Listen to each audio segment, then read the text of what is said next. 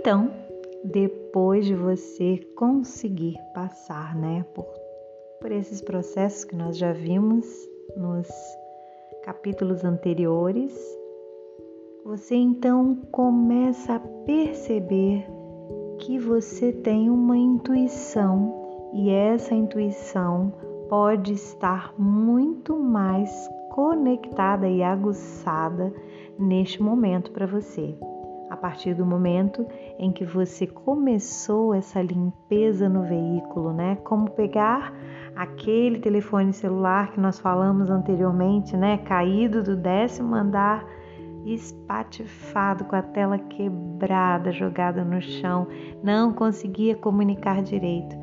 Então você pegou esse aparelho, levou para uma assistência técnica e agora ele tem uma tela, né, que está em condições para que você consiga ver perfeitamente o que está ali, né, por trás no monitor da tela do telefone, consegue ouvir, as teclas já respondem ao contato dos seus dedos.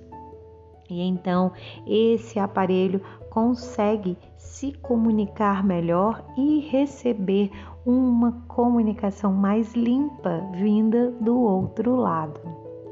E aí, nesse processo, né, nesse momento do seu processo, você começa então a perceber que consegue ouvir a sua intuição de forma mais nítida, que quando você acorda de manhã, né, e agradece, espero que você já esteja nesse nível de acordar e a primeira coisa que você vai fazer é agradecer, né, por estar vivo, pelo privilégio que é, é estar vivo. E então, a partir daí, todas as coisas que você passa a fazer, o banho, depois o café, né, o contato com as outras pessoas que convivem com você, o caminho até o seu trabalho, a sua rotina diária, ou seja, cuidando da sua família, fazendo o que você tiver para fazer, você passa então a ouvir melhor a sua intuição. Deus, o Criador de tudo que é, passa a ter livre caminho para poder comunicar com você.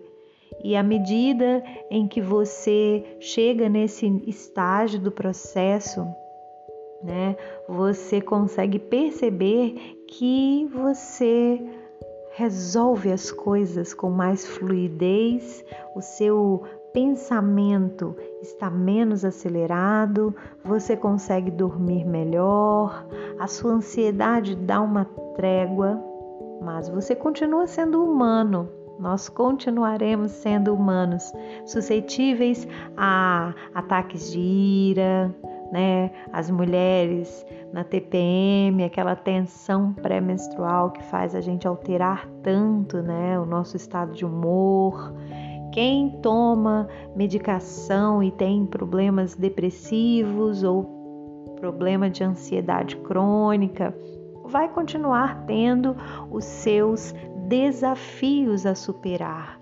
mas existe uma comunicação afinada com seu Criador que vai te orientando em todos esses processos e vai acalmando aquela fera, né, ruivosa que estava dentro de nós, querendo ser liberta para trazer à existência o nosso eu original. E então já não há mais aquele desespero tão grande dentro de nós, porque nos vemos mais próximos do Criador de tudo que é. Já conseguimos ouvir melhor a Sua voz comunicar conosco e vamos então acalmando. Acalmando o nosso pensamento, acalmando o nosso comportamento, diminuindo a nossa necessidade de falar, né? reagindo menos ao comportamento das outras pessoas e diante das situações que se apresentam na nossa vida, porque nós vamos percebendo quem nós verdadeiramente somos e vamos refletindo mais ainda a imagem e semelhança do Criador de tudo que é que nós realmente nascemos para ser.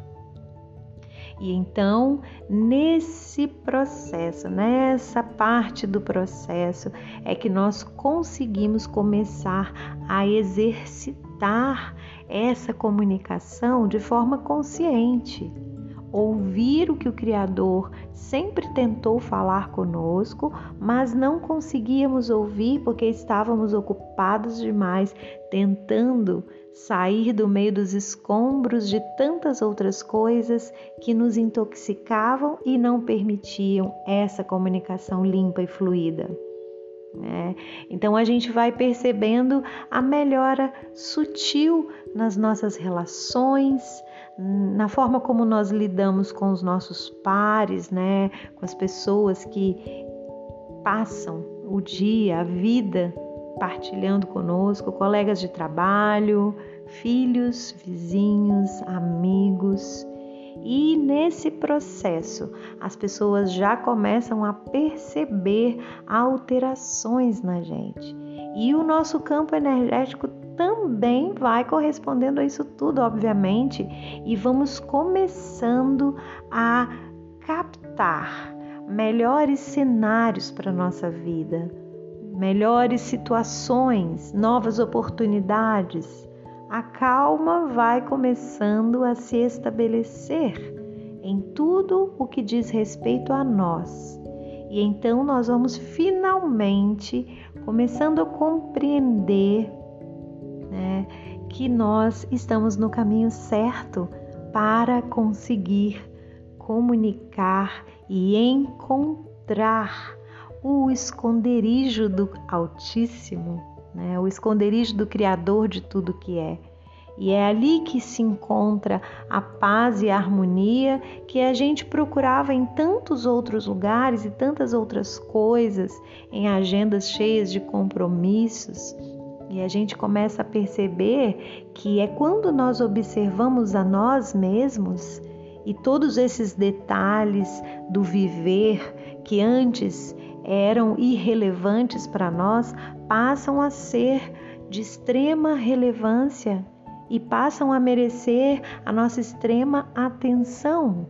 E à medida que nós vamos dando atenção a nós mesmos, nós vamos descobrindo o caminho para encontrar o Criador de tudo que é, que nada mais é do que dentro de nós mesmos debaixo daquelas camadas todas da cebola, por trás de tudo aquilo que até então a gente acreditava, porque havíamos aprendido, né, que era o nosso lugar no mundo, que era o lugar onde encontraríamos o Criador. E então passamos a deter não somente o comando desse observador do pensador, mas o comando das nossas emoções, das nossas atitudes, dos nossos passos e das nossas escolhas. Passamos a ser verdadeiramente autores e atores principais da nossa vida e não simplesmente seres que vão existindo ao invés de estar aqui nessa experiência de vida para realmente viver.